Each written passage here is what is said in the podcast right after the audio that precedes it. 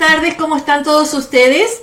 Aquí estoy nuevamente todo un equipo de profesionales que estamos rindiendo servicios de salud mental a toda la población, principalmente aquí en Orange County. Así que no solamente Casa de la Familia tiene muchísimos servicios para darles, sino también el Departamento de Salud Mental del Condado de Orange y también de otros condados. Así que si ustedes necesitan cualquier tipo de ayuda, nos escriben y aquí estaremos para ayudarles, para darles eh, los consejos o, los recursos que hayan en la comunidad. Si necesitan otra cosa, escríbanos, pregúntenos. No se me queden atrás porque hay muchas cosas, muchas posibilidades. No se me queden atrás. Generalmente lo que nos demora más en buscar ayuda es esa, falta de, de confianza en decir, puedo abrirme, puedo decir lo que me pasa, eh, me da vergüenza o mejor me callo o mejor me quedo en casa sin decir nada a nadie, lo aguanto, lo tolero. No, este es momento de poder hablar de lo que nos pasa. Las situaciones son muy, muy difíciles y es muy importante poder hablarlas y poder buscar solución. Siempre hay una solución. Y si no las hay, se pueden buscar situaciones que remedien, que reparen un poquito la, aspereza de la situación que estén viviendo. Así que no se me queden atrás, por favor, me llaman, me escriben, acá le buscamos dónde y cuándo y cómo hacerlo, ¿sí? Y hablando de hablar de las situaciones, de lo que uno está viviendo, hace poco, hace un par de meses, una mujer a quien evalué para una cuestión de inmigración, uh, es una evaluación que hice para una persona que estaba buscando su residencia en los Estados Unidos, una persona que vivía intimidada, eh, amenazada por su esposo, eh, me contó que en su hogar habían muchísimas armas de fuego. Me contó que el esposo dormía junto con un arma de fuego y le sacó una foto durmiendo él con un arma de fuego y me la mandó, me la mandó para que la viera. También había una mesa donde le sacó fotos a las armas de fuego que tenía él ahí, mostrando, mostrando como si fueran trofeos de vida. No conozco a este esposo, solamente pude conocer a esta señora que estaba muy desesperada, con mucho miedo por su vida. Y llamé a la policía. llamé a la policía pensando, bueno, la policía va, va, va, a actuar, va a hacer algo al respecto. Eh, la policía no me dio mucha respuesta, entonces pedí hablar con un supervisor.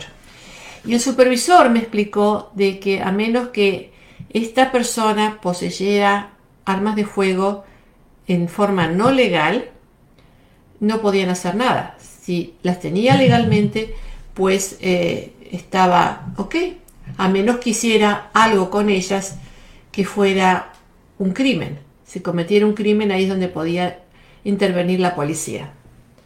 Fue muy difícil escuchar eso. Me agarré la cabeza y dije, ¿cómo puede ser? Tenemos que esperar a que este hombre haga algo.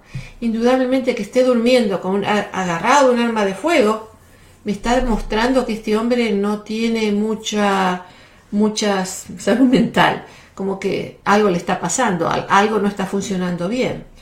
Y ella dice que lo amenaza, claro que no hay pruebas, porque cuando uno dice y el otro dice lo contrario, pues no hay pruebas tampoco.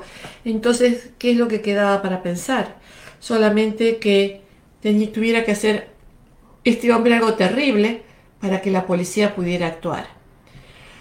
Ah, hablé con el abogado de inmigración de esta persona y estuvimos hablando largo tiempo, eh, el abogado Vital de Carpio, que realmente es una bellísima persona.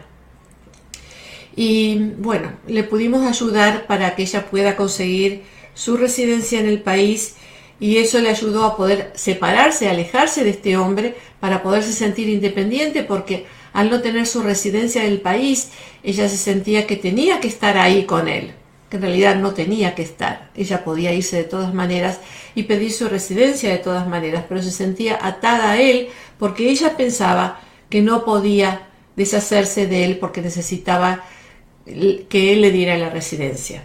Ustedes saben que hay programas que, que, que cubren este, este tipo de situaciones, que protegen a la víctima para que no tenga que estar justamente en este tipo de relaciones eh, abusivas, en relaciones donde hay eh, amenazas, donde hay intimidación y donde la persona vive con miedo. Me imagino el miedo que tendría esta mujer de, no despertarse al día siguiente, el miedo, el miedo que tenía ella de irse a dormir, porque necesitaba estar con los ojos abiertos para ver que nada le fuera a pasar, para estar cuidándose y protegiéndose. Esta es una versión real de algo que me ha tocado a mí trabajar con esta persona. Ahora, fíjense en ustedes que es increíble la, cantidad de personas, de pérdidas de vidas, de pérdidas de vida que hay por cuestiones de tener armas en el hogar. Y sabemos hoy en día que los estados de los Estados Unidos, los estados de los Estados Unidos que tienen, donde las personas tienen más acceso a comprar armas, son las que tienen más alto índice de fatalidades en el hogar. Sabemos que la mujer está cinco veces más expuesta a morir cuando hay armas de fuego en el hogar.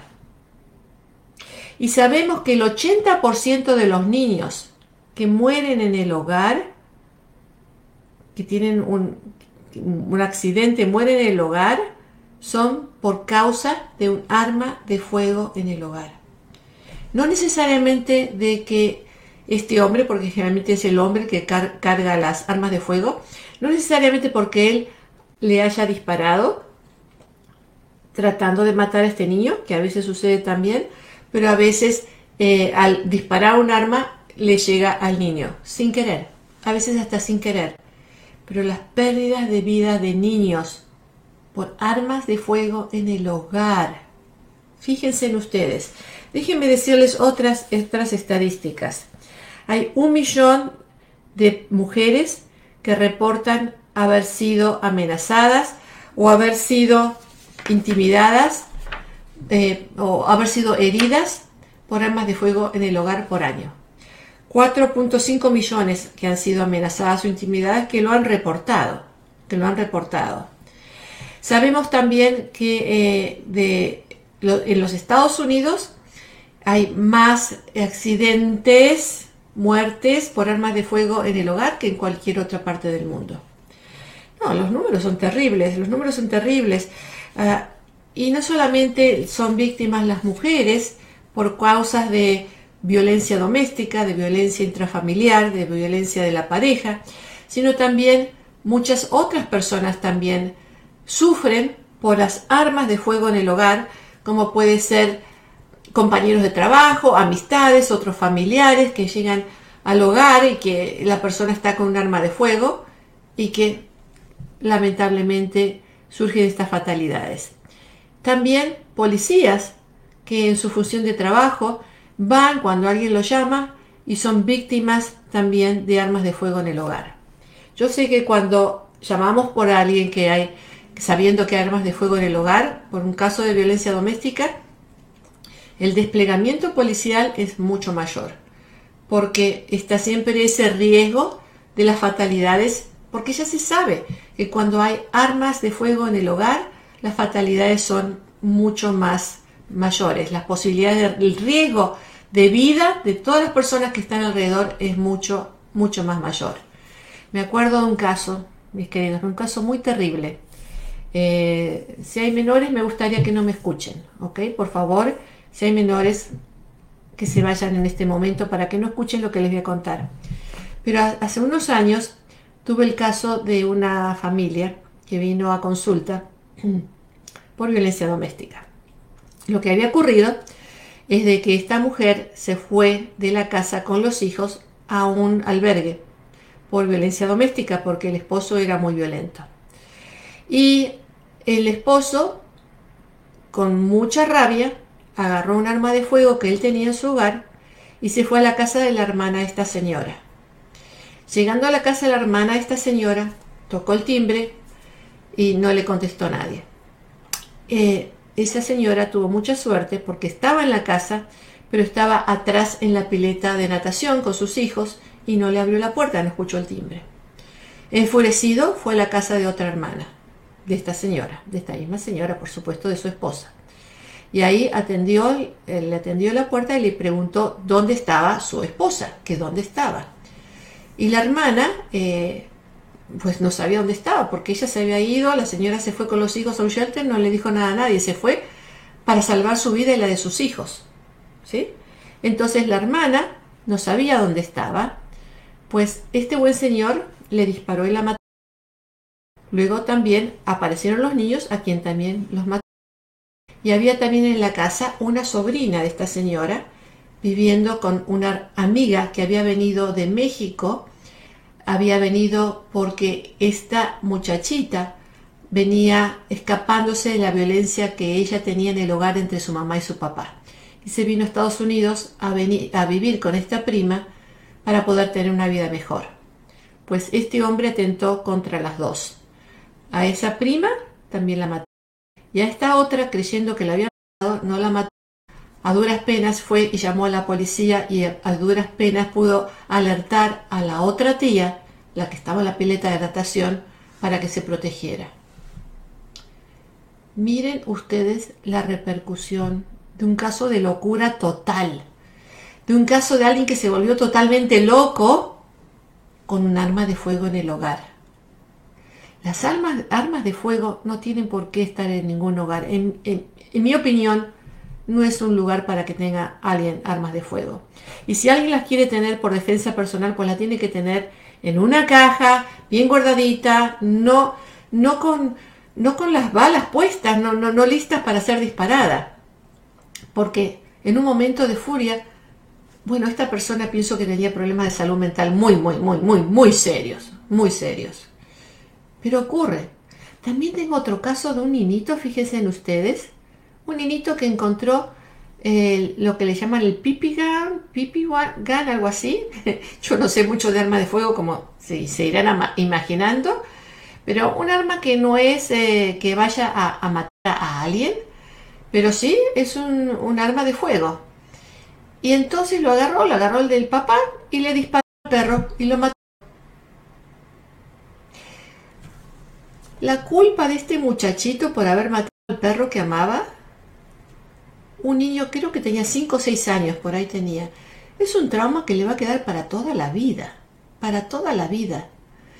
Eh, es increíble lo que está ocurriendo. Pero, ok, sabiendo todo esto, sabiendo las estadísticas, sabiendo todo lo que está ocurriendo, las buenas noticias son que el Departamento de Justicia de los Estados Unidos está haciendo cargo del asunto.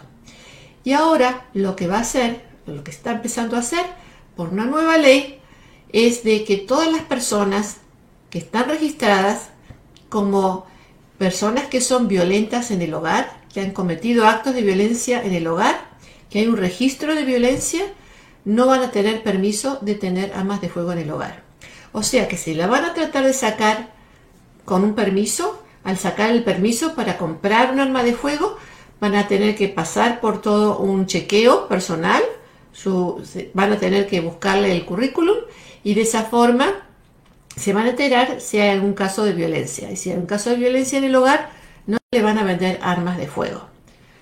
Ahora ustedes me van a decir, claro, que las armas de fuego no solamente se consiguen en las tiendas, sino también hay todo un mercado negro, hay gente que roba armas, que las vende. Claro que también está, está toda esa situación. Y, sí, es muy cierto todo eso, es una realidad también. Pero esas personas que van a tener entonces un arma de fuego van a ser mucho más castigadas por la ley. ¿Sí? Mucho más castigadas. Y además las personas que intenten comprar armas de fuego y que tengan ya un récord de violencia, también van a ser reportadas inmediatamente. O sea que no solamente va a haber una ley, o hay una ley para prevenir la venta de armas de fuego a personas que son violentas, sino que también se van a reportar el intento de comprar armas de fuego. Y los que los tengan van a tener que pasar momentos mucho peores en la cárcel todavía. Este es un nuevo intento del Departamento de Justicia de poder aliviar un poquitito esta tragedia nacional, esta tragedia que generalmente atenta a la mujer, contra la mujer, más que contra el hombre. Y eso sí, porque saben que las mujeres son más víctimas de violencia fatal que los hombres. Sabemos que la violencia contra la mujer es terrible. A ver, déjenme encontrar aquí. Tengo, sabemos que mueren cuatro mujeres por día, por día, en los Estados Unidos, por día, ¿eh? Cuatro mujeres por día en los Estados Unidos mueren por violencia doméstica. Eh, pero, pero muchos de estos casos son porque hay armas en el hogar. Eh, una de cada tres mujeres y uno de cada 20 varones mueren cuando hay armas de fuego en el, hogar. Y ya sabemos que el 70 o el 80% de esas personas que han cometido estos actos fatales contra la mujer ya han tenido récord de violencia doméstica anterior. Por lo tanto, no es difícil tanto eh, pensar en que una cosa trae la otra, que tener armas en el fuego, de fuego en un hogar eh, con una persona violenta va a traer consecuencias mayores. Fíjense que la, mayoría de las mujeres que mueren en el hogar mueren por eh, un acto de violencia del marido, del novio, de la persona con quien está viviendo. La mayoría de los hombres que mueren por violencia en el hogar no mueren por una actitud agresiva de la mujer, sino por de alguien con quien esa mujer ha vivido o está viviendo, es decir, con el esposo actual o en la pareja actual o con el ex marido o el ex novio. Generalmente es hombre contra hombre. Los números son terribles, las estadísticas son terribles, así que se los dejo esto como un tema para que lo piensen, para que lo discutan, si hay armas en el hogar y si quieren tenerlas por, por el motivo que ustedes sientan que tienen que estar en el hogar, por favor, bajo casa cerrada, que no los hijos no tengan acceso a esas armas de fuego y a ver qué tal, cómo, cómo se disparan o qué se hace con eso. No las usen para festejar el año nuevo y que caiga esa bala del cielo en alguien y que termine con la vida de alguien inesperadamente, les, les, pido que tengamos mucho más cuidado con algo que pensamos que quizás no pueda trascender y sin embargo que pueda terminar con la vida de la persona a quien uno más quiere. Mucho cuidado con las armas de fuego en el hogar. Voy a leer aquí ahora lo que tengo, los que me han escrito Juanis Vargas dice, hola doctora, hola Juanis, ¿qué puedo hacer para la ansiedad? Bueno, lo primero que puede hacer es pensar qué es lo que le produce ansiedad. Porque la ansiedad puede venir de varias cosas. Viene por, la, por problemas de financieros. Toda la vida ha tenido ansiedad. ¿De dónde viene la ansiedad? A menos que me pueda dar un poquito más de explicación, podemos ver qué más podemos hacer con la cuestión de la ansiedad. Indudablemente la ansiedad puede tratarse, pero a menos que sepamos de dónde viene no vamos a corregir mucho, pero sí la podemos tratar. La podemos tratar con ejercicios de relajación, tomando respiraciones profundas, sintiendo cómo el aire va hacia nuestro abdomen y sacando el aire despacito, tomando aire, 3 segundos para tomar el aire, 7 segundos para sacar el aire suavecito y si lo hacemos así repetidamente, por lo menos tres veces, cinco veces o hasta diez veces, eso nos va a calmar muy rápidamente. Pero nuevamente es para calmarnos en ese momento, no es para curar el problema que nos está ocasionando la ansiedad. Ese es un detallecito muy breve que podemos hacer. Hay muchas otras cosas que nos ayudan con la ansiedad, de tener alrededor nuestro colores tranquilos, colores plácidos, poner música, música suavecita, tranquila, hacer meditación, hacer yoga, caminar o hacer ejercicios físicos, todo esto que nos ayuda a tranquilizarnos. Antes de ir a dormir, tomar un baño caliente para poder descansar bien de noche, para poder dormir bien, porque si no dormimos bien sigue la ansiedad. Hay muchos consejitos, pero lo más importante yo creo es ver de dónde viene la ansiedad para poder ver qué podemos hacer con esa ansiedad que nos molesta tanto. Hay muchas formas de meditación o de ejercicios de relajación en el Internet, en YouTube. Búsquelos, en español también están, ahí los van a encontrar. Gracias, Juanis. Pili Cepeda. Hola doctora. Hola Pili. Susan Hernández. Siempre nos escribe, siempre presente Susan Hernández. Mireya Sabiñón. Buenas noches doctora. Buenas noches. Susan, saludos. Karina Rodríguez. Hola doctora. ¿Cómo me puedo comunicar con usted? Bueno, puede llamar a Casa de la Familia, la organización que he fundado hace 25 años. Tengo un grupo, un equipo maravilloso de 40 terapeutas que están trabajando con la comunidad tenemos servicios, muchos de esos gratuitos. Tenemos servicios gratuitos, les cuento para qué. Para las mujeres que han vivido o que están viviendo violencia en el hogar o maltratos en el hogar, tenemos para ellos grupos buenísimos en español. Tenemos terapia gratis para aquellas personas que han vivido asalto sexual, ah, para aquellas personas que están en, explotación laboral, que las explotan, o explotación sexual, o sea, lo que llamamos trata, ¿se acuerdan? Trata, lo que en inglés le dicen human trafficking, pero no traduce bien al español. Tráfico humano se confunde con los, los coyotes y toda esa, esa historia, no eso, sino personas que han vivido explotación. Tenemos también eh, terapia gratis para ellos. Tenemos terapia gratis, o sea, sin pago, para aquellas personas que han vivido un crimen, que son que han vivido un crimen y que tienen un reporte policial. También tenemos atención gratuita para ellas a través del programa de víctimas de crimen. Tenemos muchos recursos y si no tenemos nosotros los recursos, eh, los tiene el condado de Orange a través del Departamento de Salud Mental. Así que lo que necesiten, si necesitan terapia, consejería de familia, de pareja, para ver qué hacer mejor con los niños, lo que sea que ustedes necesiten, por favor, nos llaman a Casa de la Familia al 877-611-2272, nuevamente 877-611-2272, así que aquí los espero. Ok, Rosa María Vázquez desde el Perú saludando. Buenas noches, doctora Gales. Eh, qué interesante tema. Sí, eh, Rosa María, eh, no sé cómo será el problema de las armas en el Perú, pero aquí es un problema demasiado, demasiado serio, demasiado serio. Por eso es que lo quise hablar. Y bueno, si tienes tú para contarme del Perú, aquí me encantaría que me cuentes. Voy a leer ahora las consultas que tengo que nos han escrito aquí en privado. Dice, Emilio dice, qué tema tan interesante el que está tocando hoy usted, doctora.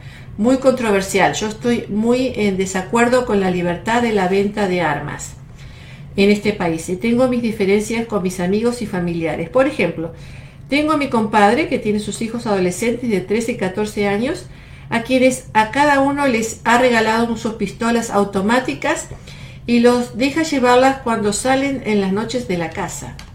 Oh my God, a menores de edad. No, no estoy de acuerdo con usted, Emilio. No, no, es una aberración. Él dice que les ha enseñado a usarlas y les ha hablado acerca de la responsabilidad de usarlas.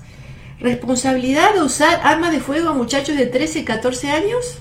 Oh my God. Bueno, pero yo conozco a los muchachos y son bastante agresivos y pienso que aún no comprenden bien lo que implica la responsabilidad de portar un arma de fuego. Doctora, ¿cree usted que yo deba denunciar este hecho ante las autoridades? Por supuesto lo haría anónimamente porque no quiero perder a mi compadre. Emilio, usted no quiere perder a su compadre, ni quiere perder la vida de su compadre, ni la de los hijos de su compadre, ni de la de la esposa de su compadre, ni de, de todos los que lo rodean. Es un acto de responsabilidad terrible. La forma de actuar aquí es llamar a, a, la línea de abuso de niños, porque esto es negligencia, esto es poner a los niños en peligro Así que es muy importante que haga usted esa, ese reporte. Llame por favor a la, línea de eh, abuso de niños y usted puede reportar anónimamente, tranquilamente. No le van a pedir su nombre o si se lo piden lo van a mantener anónimo y no van a decir quién usted es. Pero usted va a estar haciéndole un favor a este amigo que tiene, a este compadre suyo, porque si no entiende de otra forma realmente Qué acto de responsabilidad. Qué acto, pobrecitos esos niños, ¿qué les está enseñando? Qué falta de, de respeto para los propios hijos. Miren lo que les está enseñando. Bueno, Emilio, gracias por consultarme. ¿eh? Realmente no puedo más de sorprenderme de la vida a veces con las cosas que escucho. Ok, vamos a ver, Delfina. Delfina, muy buenas noches, doctora. Gracias por tocar este tema tan triste, el cual me trae recuerdos dolorosos, pero que los adultos debemos tomar responsabilidad. Yo viví una tragedia personal hace siete años. Mi sobrino y ahijado perdió su vida al manipular el revólver de su papá. Ya, les dije, ¿ve? ¿ve? El cual guardaba siempre bajo llave. Pero ese día, por alguna razón, lo dejó sin llave. Y el niño y el niño de y el niño lo sacó para jugar y por accidente se disparó. Hoy en día, un niño de 8 años. Hoy en día nos, no hemos podido superar la situación.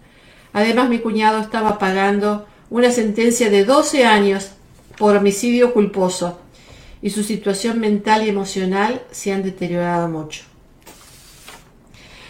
Bueno, no puedo más que agradecer Delfina que esté compartiendo estas situaciones, estas tragedias personales. Esto ocurrió hace siete años y, son cosas que quedan, son cosas que uno a veces no piensa bien y que marcan la vida no solamente de una persona, sino de toda la familia o de otras familias también, de por vida, de por vida. Delfina, usted con lo que me está escribiendo en realidad está apoyando a Emilio con lo que dijo Emilio. Emilio, Usted ya escuchó a Delfina lo que puede ocurrir, ¿ok?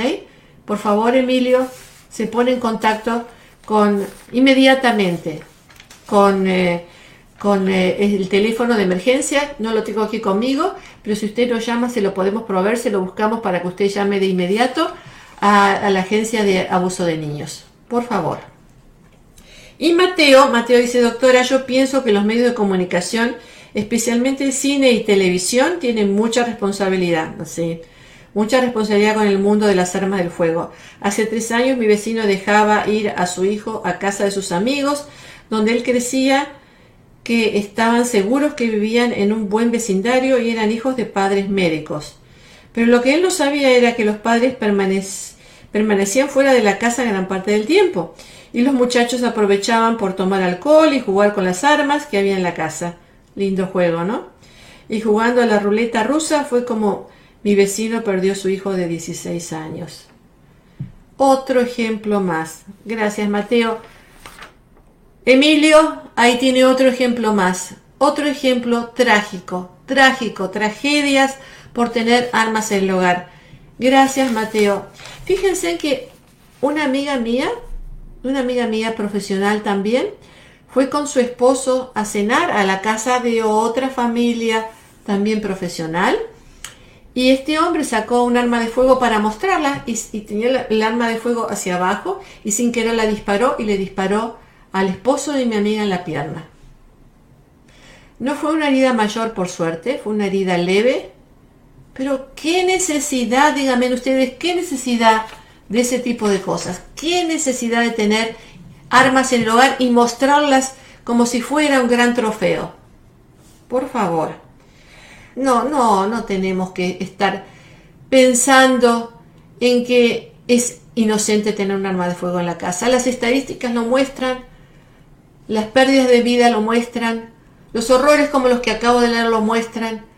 Realmente no es para que tengamos armas de fuego en el hogar. Es mi opinión personal y profesional. A ver, vamos a ver ¿Quién más me ha escrito por aquí?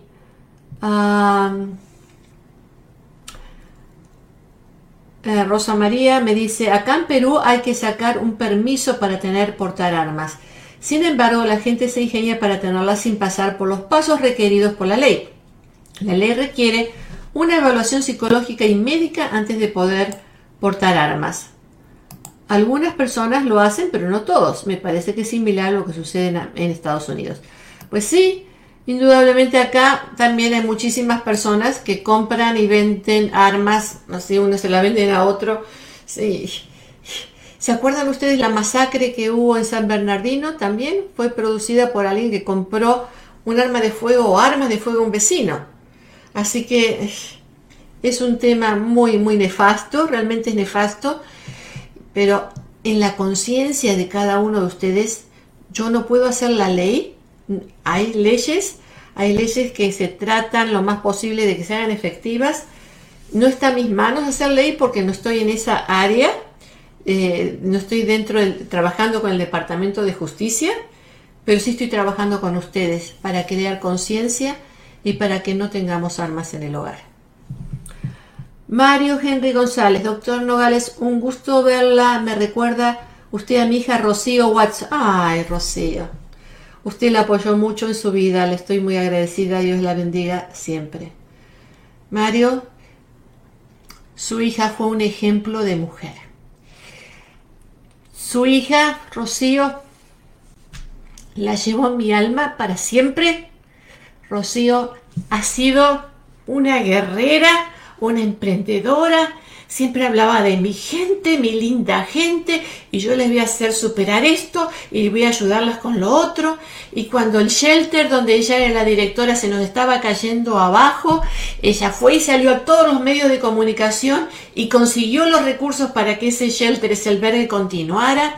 Y cuando había una necesidad de alguien imperiosa, ella salía a la vanguardia para que pudieran protegerse a ese muchachito o a esa señora, a esa mujer ¿Qué mujer hizo usted, hombre? ¿Qué mujer? ¿Qué mujer de maravilla? Para mí su hija es un ejemplo. Es un ejemplo. Me emociono porque sabemos que ya no está en presencia física. Pero Rocío está en presencia para siempre en mi vida. Es un ejemplo es la motivación, una motivación para mí y ha sido una motivación para muchísimas mujeres.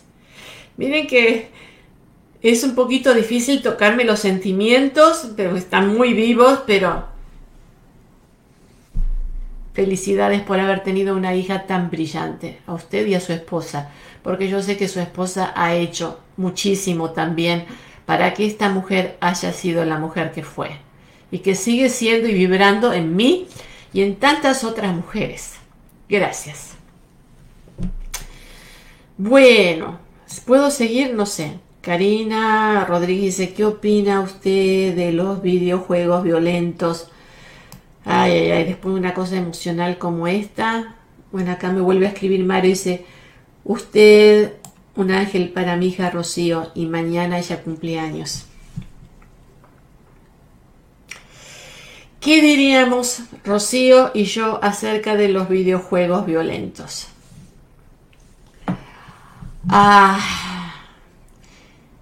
eh, ah, déjenme empezar ahora teóricamente para darle la respuesta porque estoy todavía con la emoción de mi querida Rocío. Los juegos violentos en algunas personas ah, en algunas personas las altera mucho. Aquellas personas violentas, aquellos muchachitos violentos, aquellos muchachitos que, son hiperactivos y que terminan actuando en cosas agresivas, estos juegos violentos les van a hacer actuar mucho más. Las estadísticas muestran que no produce violencia en algunos de los muchachos, en los muchachos que no son violentos, en los muchachos que, que, saben manejarse que esto es un juego y que están jugando nada más. Pero yo tengo mis dudas al respecto con esas estadísticas. Pienso que de alguna forma traen imágenes violentas y las imágenes violentas en una mentalidad que todavía no es madura pueden traer consecuencias luego en la vida también.